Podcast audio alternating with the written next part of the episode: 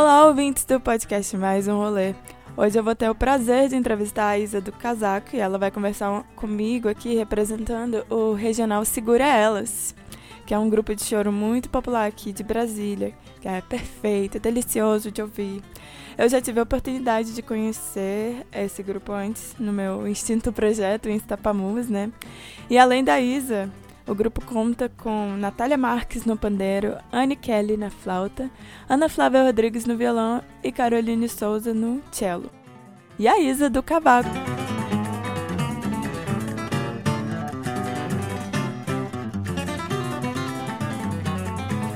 E aí, Isa, tudo bem com você?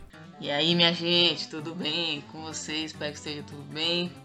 Prazerzão estar aqui com a Mari para mais um rolê. Nossa, muito obrigada por topar participar. Eu queria que você começasse é, contando um pouco sobre a história do Segura Elas. Como que vocês se conheceram e como surgiu o grupo? Então, foi tudo de um jeito bem interessante, assim. Nosso grupo a gente se conheceu na escola de música, né, no ano de 2017. Nessa época eu tinha acabado de ingressar na escola de música para o curso de cavaquinho. É, a Carol também tinha acabado de ingressar lá para o curso de violoncelo, né? Curso básico, né? Lá na escola tem um curso técnico, curso básico, enfim. A Nath já estava lá fazendo percussão erudita. A Ana também, curso técnico de violão. E a Anne também já estava no curso técnico de flauta. E haviam outras, outras três meninas, né? Que participavam da gente nesse trabalho que era a Patrícia Barcelos, no cavaquinho também, a Dani Padilha, que é gaitista, e a Vanessa Kená, que era percussionista. E tudo aconteceu da seguinte forma: o professor Lucas de Campos, que é um professor de, de violão da escola de música, né, tá ofertando uma prática de conjunto de choro, que a intenção era que essa prática de conjunto de choro fosse só para meninas, né, só para mulheres. E ele tinha tentado fazer isso outras vezes na escola, não conseguiu, e nesse ano ele conseguiu eu, o meu professor de cavaquinho lá na escola, que era o Carrapa, me avisou que ele tava com essa prática de choro e tal. Eu nunca tinha tocado chorinho, sabendo nem o que era. E aí eu topei, né? Porque precisava de um cavaquinista, eu topei e tal. E foi assim que a gente se conheceu. A gente se conheceu na prática de conjunto. E lá surgiu a nossa amizade e tal. É, no final do semestre, assim, houve uma apresentação. E um pouco antes dessa apresentação, a gente escolheu o nome do nosso grupo, que é Segura Elas, né? É em homenagem a um choro do Pixinguinha chamado Segura Ele. Aí a gente fez essa brincadeira com esse nome, né? Não tem nada de, de questões violentas ou coisa assim, que é um pessoal às vezes que, que acha que é algo do tipo, mas não. Enfim, a gente fez essa apresentação na escola, tocamos uns três choros, a galera curtiu muito. E depois a gente sentou em grupo e decidiu permanecer com esse trabalho, né? Hoje já são três anos que a gente tá junto. Não, nem todas as meninas estão, né? A Dani, a Paty e a Vanessa saíram e seguimos nós cinco, né? Eu, Nath, Ana, Anne e Carol. Pô, que massa, velho. Muito lindo o trabalho de vocês. É, é, tipo, emocionante. Você chega no, num bar, assim, tá rolando mó animado o som. Tipo, é impossível não. Acho impossível não se contagiar com, com a energia do grupo de vocês. Eu, o choro feminino aqui em Brasília tem ganhado bastante destaque, né? Sobretudo por conta de grupos como o de vocês, que foca em trazer só mulheres para o palco. E nos últimos anos também vem crescendo a importância de se conversar sobre mulheres que tocam, mulheres instrumentistas.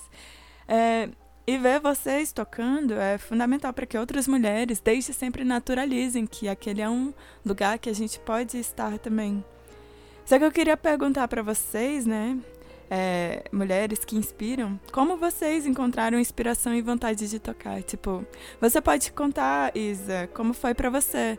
Tá como certo. você escolheu o cavaquinho? É, é, qual, qual foi a sua história com o instrumento? Então, para mim foi da seguinte forma, assim, vou contar um pouco da minha vida musical, assim, né? Da minha vida mesmo. É, desde que eu sou criança, eu gosto muito de ouvir música, né? De conhecer outras coisas, escuto de tudo, tanto que o pessoal quando vê assim que eu conheço umas músicas bem nada a ver, fala, nossa, eu escuto de tudo mesmo, né? Então eu sempre gostei muito de escutar e eu sempre quis muito tocar. E o meu primeiro instrumento foi um violão que meu pai me deu e tal.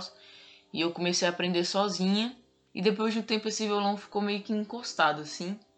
E na minha escola, quando eu estava no meu terceiro ano de ensino médio, isso aí foi mais ou menos 2014, é, lá, na, lá na Católica, a gente tinha uma parada assim das Olimpíadas que unia muito a turma. E na minha turma tinha um menino que tocava guitarra e tal, e ele pegou um cavaquinho para aprender. E eu sempre curti muito pagode tal, eu via muito pagode. Eu falei, ah, vou querer aprender também. Aí eu, meu pai me deu um cavaquinho e eu comecei a aprender junto com esse meu amigo, né? Olhando o que ele fazia e tal. E aí eu aprendi sozinha. E depois eu, de um tempo, eu parei de novo tocar cavaco, né? Entrei na UNB para estudar química, aí ficou dureza, assim. E aí eu descobri a disciplina de prática de conjunto lá na, na UNB, né? O professor Alexeu Ofertado. E aí eu fui fazer essa disciplina, voltei a estudar cavaquinho, ingressei na escola de música e hoje em dia só tocando direto, né? Tocando muito choro, samba, estudando muito. Então, essa questão de sempre estar tá ligado à música, de sempre gostar de ouvir. E hoje em dia, além de ouvir, de, de ouvir, querer tocar, né? Além de, de querer tocar as coisas que eu ouço, sabe? E para mim foi muito assim. No caso das outras meninas do grupo, só vou comentar um pouquinho, assim. A, Ana, a mãe dela é, é professora aposentada da escola de música. Então a mãe dela é pianista e tal. Ela já teve contato com a música desde criança a mãe dela colocou ela em aulas de, de violão, né? E ela ingressou na escola de música. E da família dela, assim, ela é que toca mais, assim, né? Ela e a mãe dela são as que mais tocam. A Nath também é um caso que nem o meu, assim. A gente, nós somos as primeiras da família a tocar. A Anne entrou criança na, na escola de música, acho que ela tinha 9 anos. Já entrou no curso de flauta e ficou lá até. tá até hoje ainda, praticamente. E a Carol também é um caso mais próximo do meu e da Nath, assim, que começamos a estudar bem depois, né? Poxa, que massa. É, é, eu acho muito engraçado que você. Eu acho muito engraçado que você faz química, né? Faço. Véi, quando é a primeira vez. Primeira vez que eu bati o olho em você, assim, na, na roda de samba, eu, eu jurava que tu era, tipo, super veterana formando, assim, da música, sabe? Super experiente, assim, conhece todo o repertório. Que isso, não, todo mundo acha isso, que eu fiquei muito mesmo, eu fiquei uns, uns três anos fazendo essa disciplina, né, professor Alexei, então era direto lá, direto. É, pois é. É, você citou o seu professor Lucas de Campos, né, que é professor de violão da Escola de Música super massa e compositor também. Vocês tocam músicas dele, inclusive, né, eu, eu cheguei a ver que isso. vocês executaram é, pois é. Eu, eu queria saber se, além do Lucas, que foi muito responsável pela existência do grupo de vocês, né? Queria saber se vocês têm outras inspirações, é, outras pessoas que ajudaram vocês a construir o grupo, como é outras mulheres que inspiraram de forma direta ou indireta o caminho. Certo. Então, o Lucas, ele é uma pessoa que dá um apoio muito grande pra gente, assim. Até hoje a gente tem contato, né? É tipo um grande amigo nosso, assim, sabe? É, e o que deu muita força para ele seguir também no começo, assim, sem, sem falar muito da parte musical, foi muito nossa família, assim, né? Nossas mães e tal. Principalmente a mãe da Ana, minha mãe, a mãe, mãe da Nath, mãe da Anne, mãe, mãe da Carol. Então, esse apoio dessa, da nossa família, de mulheres né, que são na nossa vida, assim, do nosso dia a dia, que também nos inspiram, que nos dão força, mesmo sem todas elas serem musicistas, né? Nos dão força para seguir. Agora falando assim dessa questão do apoio de mulheres, aqui em Brasília é, são poucas mulheres que tocam, né? E depois que nosso grupo ficou conhecido assim, né, aí a galera veio apoiar mais, dando aquele apoio, tipo assim, ah, continue nesse trabalho e tal, né? Tipo assim, a, a Tanise e tal, a, a Mariana Sardinha toca muito, cavaquinista aqui, uma inspiração também na cidade. É, Larissa Maitá, são essas mulheres assim que a gente tem, pega uma força delas, né? Um apoio assim, uma inspiração que todas já são cabulosas, tocam demais. Pra gente seguir na nossa carreira, né? No nosso estudo, enfim. É, a Vera Tomé também nos apoia demais no, nesse trabalho, a Dona Alcione Tomé. Enfim, são pessoas assim. Que massa. Então, tanto mulheres é, dentro do contexto musical quanto fora do contexto foram importantes, né? Exatamente. Que belo isso. Que massa, velho. É, no Soulfar, inclusive, né, foi que eu vi que vocês tocaram a música do Lucas Campos. Lindo, lindo, lindo, maravilhoso. E eu queria saber eu queria saber mais sobre o repertório de vocês, tipo, de todos os grandes mestres do choro. Você consegue me dizer quais são os compositores que mais inspiram vocês e, sei lá, quem não pode faltar nunca, jamais no, no setlist, assim, do Segura Elas. Certo, Mara. Então, te contar uma coisa. O nosso grupo é um grupo muito diferente, assim. Nosso, nosso repertório não é nada lado A, assim. Na verdade, a gente toca poucas músicas do lado A. É, inclusive, a gente vai fazer um show agora, no ano que vem, em janeiro. E a gente montou o setlist do show e falou, uai, só tem galera aqui de Brasília nesse setlist, sabe? Então a gente é um grupo que prioriza muito a, o choro aqui da cidade, né? Pra uma, uma parada bem regional mesmo, pra, pra mostrar para as outras pessoas o que tá acontecendo aqui. Porque normalmente num show de choro tem aquele repertório clássicozão, né? Que a galera toca, que sempre tem. Tem que ter pelo menos um ou outro choro que, que vira comum já, o conhecido. Então a gente acha interessante levar coisas novas, né? dos nossos mestres aqui, por exemplo, a gente toca um choro chamado Que Querias, que é do Avena de Castro, que foi um dos primeiros chorões aqui de Brasília, né?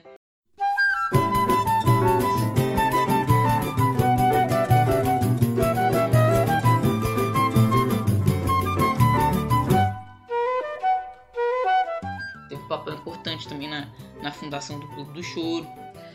O, o chorinho que a gente fala assim, que é o choro que é a nossa cara do grupo que é o constituinte do Carlinhos Sete Cordas.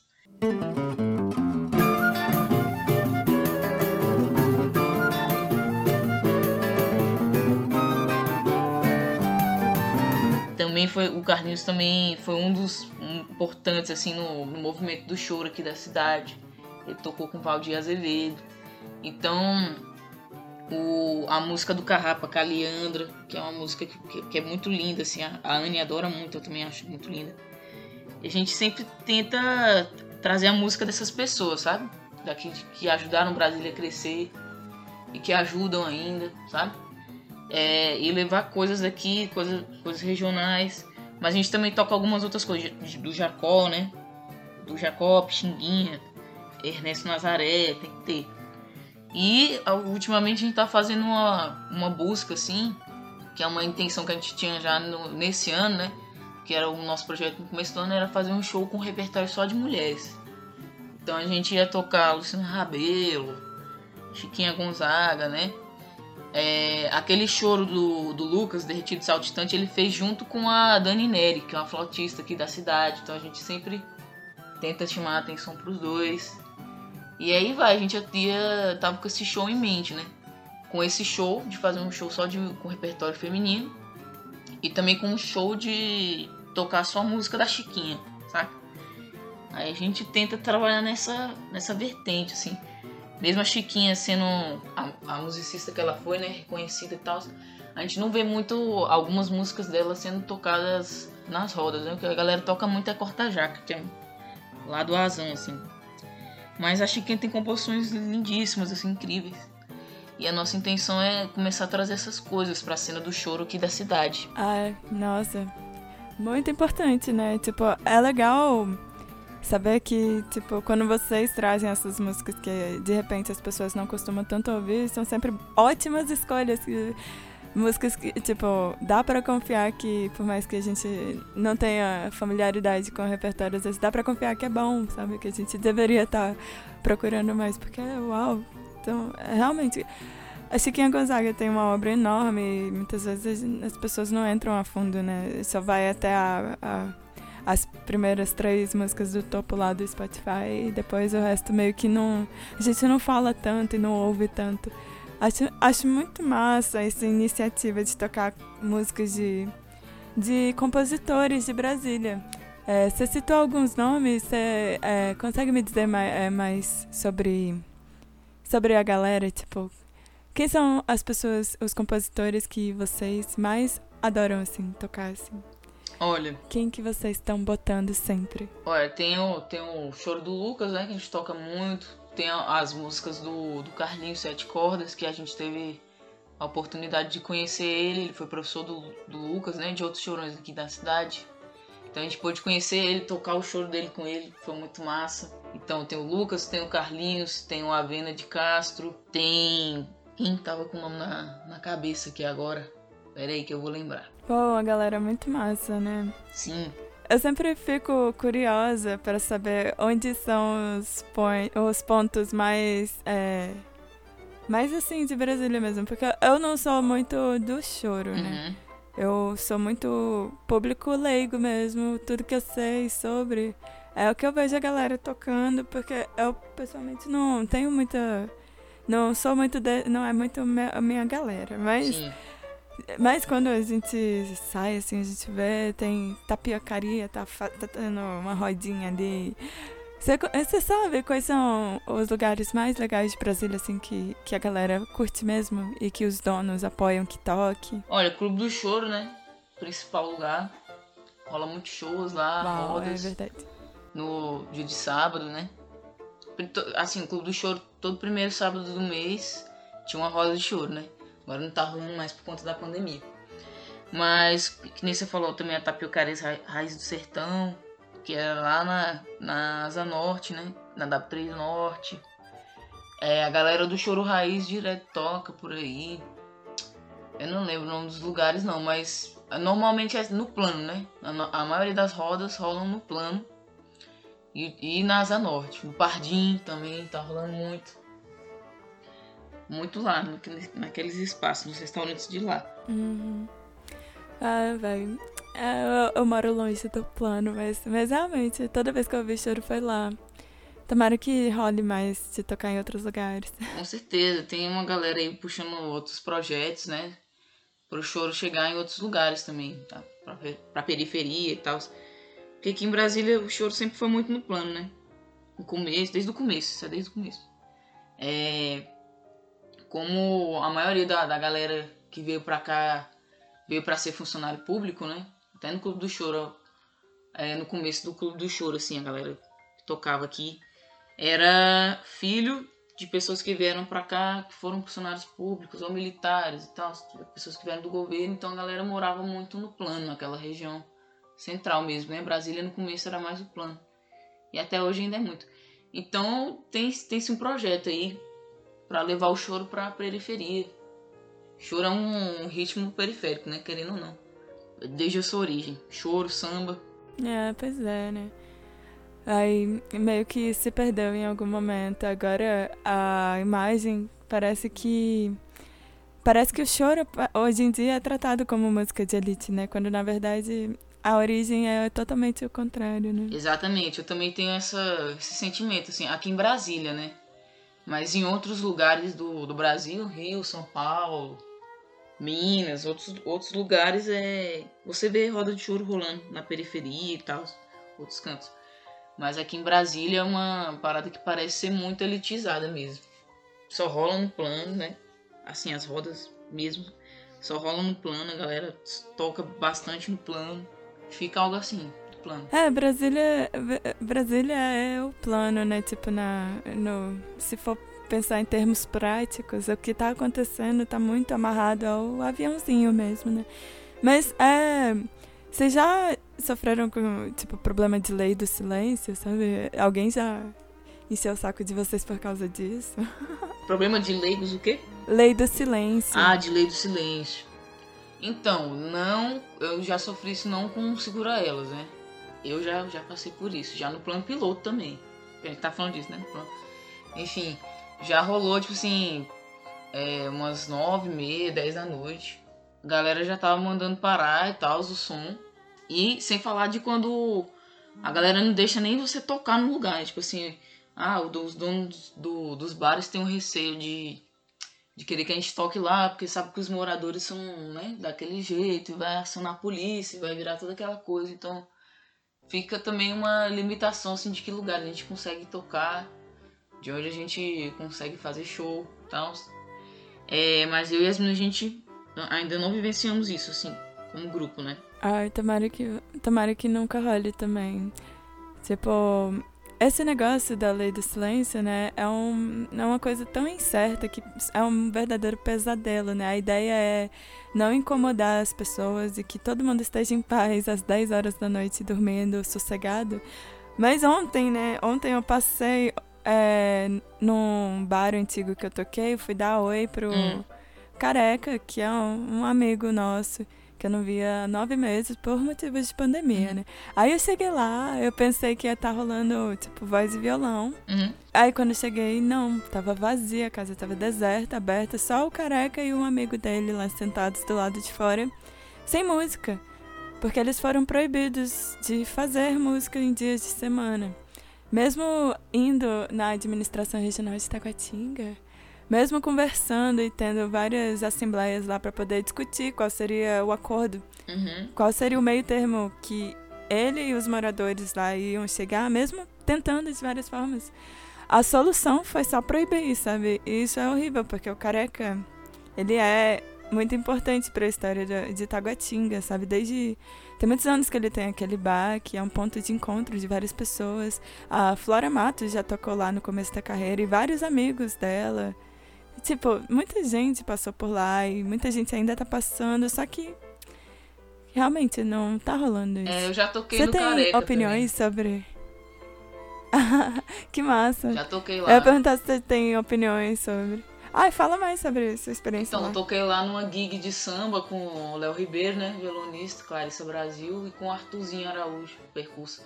E a gente fez um show lá, foi durou bastante tempo e tal. E o lugar tava bem cheio, movimentado, e o Espaço do Careca é um, que nem você falou, um espaço histórico, né, pra cidade. E ali, a localização de lá nem é tão próximo, assim, de residências, e a galera já tá, né, já tá, já tá reclamando, chiando.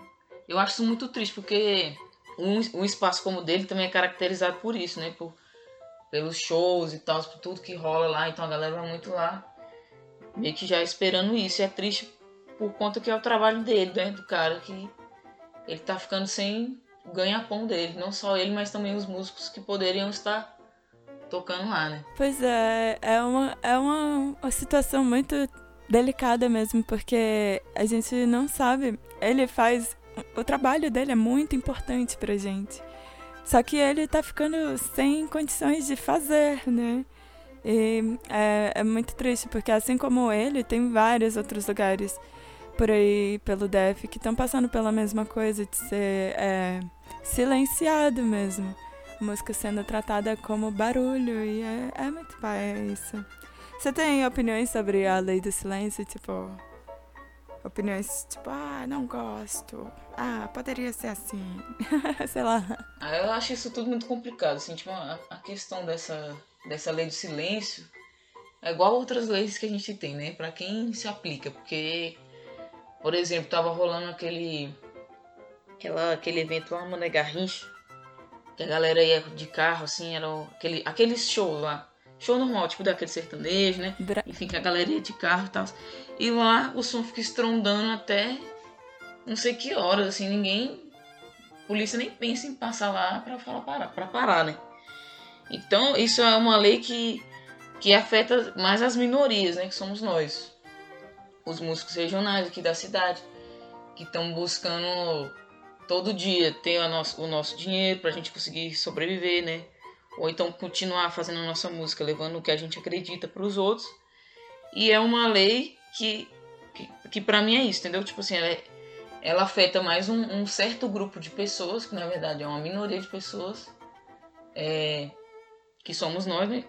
Quando eu digo minoria de pessoas, é que somos a minoria, né? Não porque somos um, um grupo pequeno, assim, como se fosse exclusivo, né?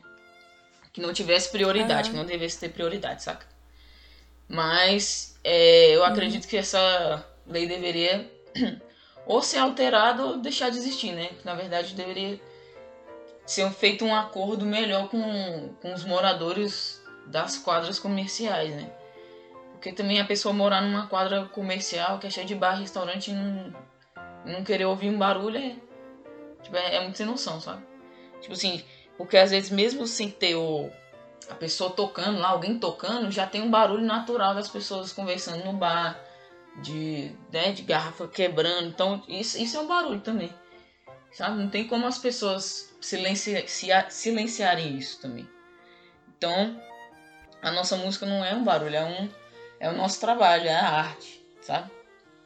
Então, eu acho essa lei um grande problema. Pois é, essa lei não, não leva em consideração, né, nem um pouco o trabalho dos músicos.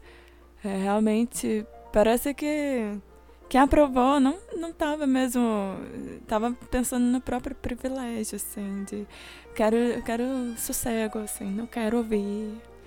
Que é muito paia, velho. Eu já fiquei em bar até duas da manhã em quadra comercial, né? No passado, assim. Uhum. Não faço mais isso hoje em dia, nunca mais. Uhum. Mas, véi, barulho. Você sabe, imagina, o PDS é um formigueiro, tudo lotado, tudo lotado, aquele, aquela praça dos bares, uhum. né? Véi, até, du até duas da manhã. Exatamente. Teve uma vez que. É, véi, é um inferno. Aí teve uma vez que eu cheguei lá, eu, e sabe, véi, a Capivara Brass Band chegou lá pra tocar pra galera. Só que eles não puderam, porque o dono do, de um dos bares falou que não, não quero você aqui. Essa calçada é minha, eu mando nessa calçada, não quero você aqui. Véi, olha que absurdo, véi. Você conhece a Capivara? Conheço, conheço sim. Você já, já viu eles tocando na rua? Já vi, tipo, muito massa. Véi, aquilo ali é, é uma coisa que, sei lá, eu sinto orgulho de ser de Brasília por causa de, de, de grupos como aquele, sabe?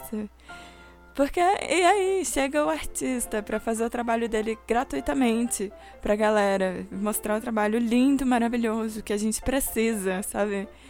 E a gente é expulso. Isso é, isso é muito triste. E eles meio que atravessaram a rua e o show aconteceu. Mas, mas realmente foi muito paia eles terem o espaço negado, né? Até porque é contra a lei fazer isso. Depois eu descobri. Exatamente. Já passei por isso também, por essa mesma situação. De sentar num bar assim com um cavaquinho para tocar. E o cara falou, antes de eu tirar um instrumento assim do case, o cara já falou aqui não. Tipo, aqui não pode tocar não, tal. Se for ficar aqui, não pode tocar. Aí eu peguei, o que, que eu fiz? Saí do bar e fui pra outro. Falei, tá bom, que eu fiquei aqui então. Tchau. Arrasou. Pô, é tão bom. Eu acho tão bom quando rolam as, as rodinhas de samba no. Quando rola essas rodinhas de samba assim, do nada no bar. Véi, todo mundo ama, né? Tipo, todo mundo vai pra mesa pra elogiar. É triste como triste como não, não é reconhecido, assim. Bom, eu queria mudar um pouquinho de assunto, eu queria falar um pouco mais sobre a parte mais feminista do, do Regional Segurelas. Tipo, só mulheres no palco e a gente vê que vocês são pioneiras nisso. Depois de vocês vieram outros grupos de choro, vieram duos de pandeiro e cavaco. Só mulheres com, com com essa importância mesmo de tentar mostrar a gente. Queria saber se eu queria saber se você tem alguma história assim legal do Segurelas, tipo, ai, a gente fez uma pessoa chorar, ai, aconteceu. Eu queria saber se você tem histórias legais sobre como como o regional impactou na vida de outras mulheres. Tem, tem sim, Mari, tem muito. A Anne que adora muitas histórias a Anne, nossa flautista, mas tem muita história, assim, no começo do, do nosso trabalho, né, do grupo, é, conforme a gente ia mostrando o que a gente estava fazendo, estava publicando, apareciam muitas mulheres, tipo assim, muitas mulheres vendo assim, ah, o trabalho de vocês é incrível e tal, me inspirou a, a começar a tocar tal instrumento, e agora eu acredito que eu posso, porque antes eu não acreditava, eu não, não via, eu não me via nesses lugares, né, tipo, fazendo essas coisas, e hoje em dia eu já comprei o violão e tal, vou estudar. Então surgiram muitos relatos assim, sabe?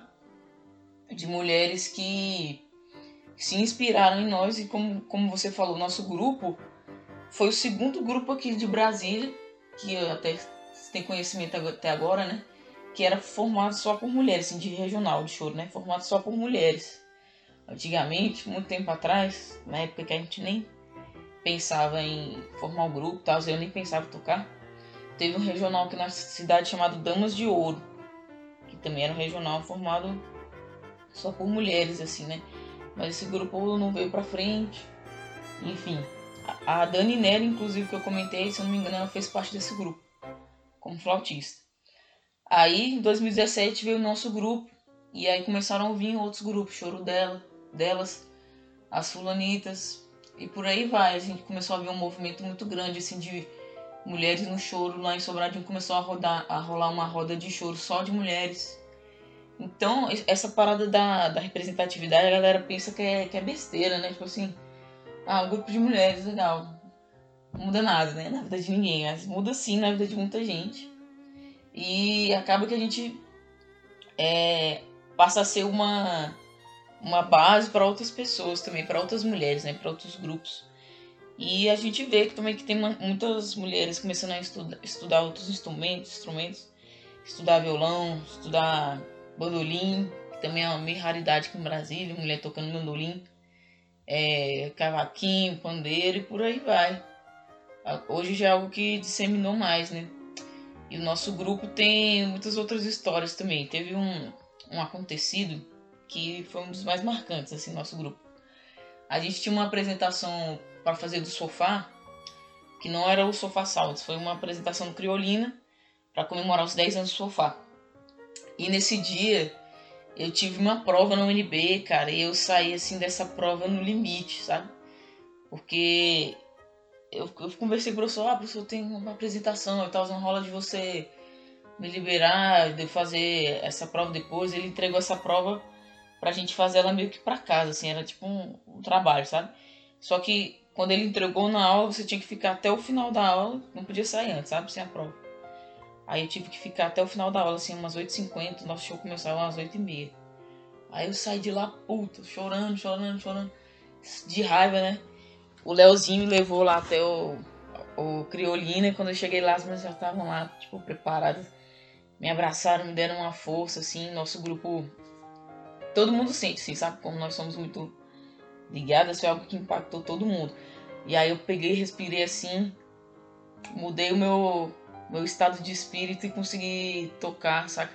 A Anne, a Anne conta que foi uma das nossas apresentações mais bonitas, que eu toquei mais lindamente, assim eu consegui dar essa volta por cima e eu acho que foi o grupo todo que deu uma volta, na verdade, porque não conseguia fazer isso sem ela, sabe?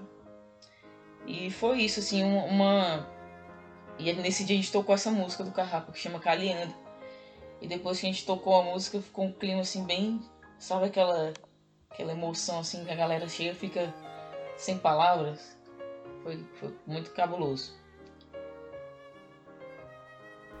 Nossa, que lindo isso. Muito massa a união de vocês. Parece uma família mesmo. Sim, família segura elas, cara. A gente. E quando a gente ensaia, a gente ensaia na casa da Ana, né? Então. A casa da Ana virou meio que nossa. Quase casa também. A família dela já conhece a gente, todo mundo chegar, todo mundo junto. E é isso. Ai, que massa. Ei, vocês já tocaram fora de Brasília, tipo, antes da pandemia? rolou de fazer show em outros lugares? Não, mas esse é um projeto que a gente tem também, de querer tocar em outros lugares, né? Aqui no entorno, tal, na Chapada, é, Goiás, a gente quer em Minas também. Carol conhece um lugar em Minas, mas que rola uns chorinhos maneiros. A gente quer tocar em Minas, no Rio, tenho contato com as pessoas lá do Rio. Então a gente quer conhecer o mundo, né? Também para isso. Ah, com certeza, ninguém segura elas. Ah, essa piada tem que eu ter. Eu queria fazer essa piada. é, tipo, é, tava me segurando aqui. É, é, eu perguntei isso porque eu perguntei de vocês terem saído de Brasília, porque recentemente, né, a gente viu que vocês saíram virtualmente de Brasília. Vocês tocaram num festival internacional. Como é que foi isso pra vocês? Tipo, nossa, foi eu achei maravilhoso. Tipo, fala pra mim como foi a experiência. Então, foi muito massa, assim. É, o nosso grupo, antes desse evento do Festival de Nova York, a gente também foi chamado para participar de uma live do, da galera lá de Sydney. Lá tem um movimento de choro também. E aí a gente participou dessa live tal, contamos a nossa experiência. E dessa vez a gente participou do festival é, de música brasileira lá de Nova York, né? E, e nós gravamos três vídeos que passaram no festival. Além da gente aqui de Brasília, o Léo Benon também participou com o regional dele. E o Serginho também, o Serginho da flauta. Eles participaram. E foi uma parada muito massa, assim, tipo assim, nunca pensou que fosse ter um reconhecimento a nível internacional, né?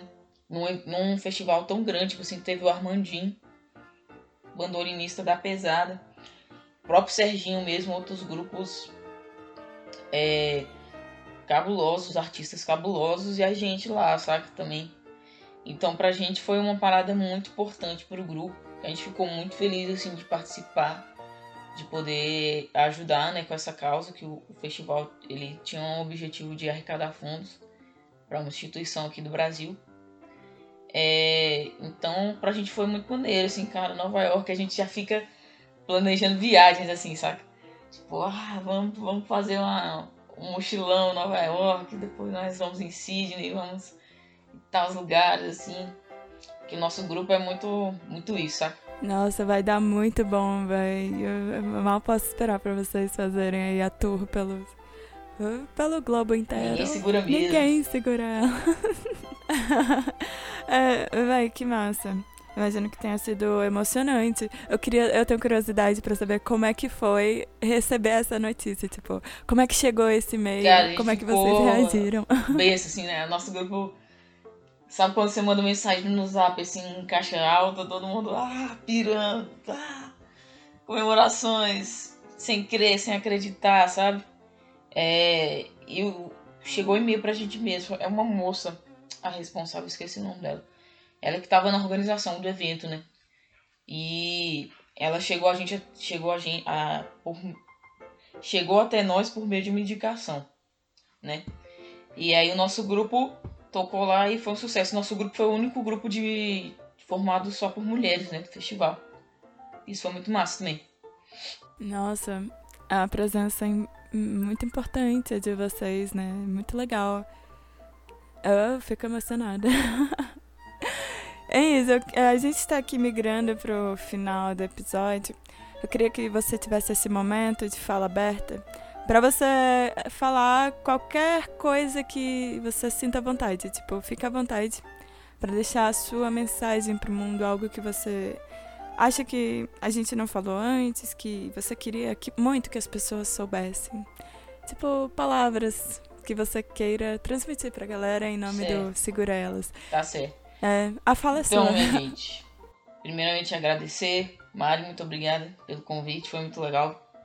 Nunca participei de um podcast, gostei muito. É, e as palavras que eu queria deixar aqui para todo mundo é para a gente ter muita fé, né? Quando eu digo fé, é acreditar mesmo em, em nós, acreditar que o mundo pode ser melhor, acreditar na música. Nós, enquanto grupos, assim, enquanto segura elas, nós vemos assim a nossa missão, além de, de levar essa arte né, para outros lugares, para outras pessoas levar música, mas também de permitir que as pessoas possam sentir essas coisas que, que a arte nos proporciona, né? Que a música nos, nos proporciona, esses sentimentos. É, e eu queria dizer para todos vocês aí que pensam algum dia em tocar algum instrumento ou querer viver de música, de não desistir, de acreditar, de ter fé. Porque a nossa força nos leva muito além do que a gente pode imaginar. E principalmente mulheres, não desistam, sigam, vamos seguir juntos nessa. Eu e as minhas do grupo somos super abertas. Quem quiser conversar com a gente, pedir uma ajuda, pedir uma dica, recomendações, estamos aí para nos ajudar, para crescermos juntos e é isso, vamos seguir firmes, caminhando. Ah, segura! Segura! segura. É, pois é, belas palavras. É, é, muito legal o impacto que vocês têm e a, a função que vocês desempenham na cidade, mesmo que. Mesmo que a proposta de vocês seja tipo, ai, ah, somos musicistas, existimos e trabalhamos, ainda assim tem essas, essas outras é, funções indiretas, né? De, de servir como exemplo e inspiração para outras mulheres. E eu acho isso lindo, maravilhoso ter vocês como referência, porque vocês são esse nível, esse nível de qualidade, nível de carisma e de de tudo que a gente precisa mesmo enxergar é e isso, se conectar. Valeu demais, a gente te adora muito também. Muito obrigada, Isa. Muito obrigada, Isa, por topar a entrevista. Eu agradeço às meninas também por toparem. O Reginal Segura Elas, em geral, por participar. Eu queria também fazer os agradecimentos finais, agradecer aos nossos ouvintes que estão colaborando com a gente nas, nas plataformas de, de contribuição e agradecer a Área Filmes, produtora do podcast. Agradecer ao Hélio Santana, nosso editor. Muito obrigada a todo mundo que faz parte. E obrigada mais uma vez ao Regional Segura Elas. Eu sou muito fã de vocês e é muito é uma honra poder poder entrevistar Valeu vocês. demais. Maravilhosa. Valeu. Valeu aí, Obrigada de verdade. Do mais um rolê. Foi um prazer estar com vocês. E estamos juntos aí. Tamo juntos. A gente vai ficando por aqui. Eu vou finalizar o episódio com a participação é, do Lucas Campos como compositor lá no sofá. Vou botar a galera pra ouvir esse, essa preciosidade aí. Valeu. E é Valeu, nóis. Mari. Obrigada, Abração. Isa. Tchau, tchau.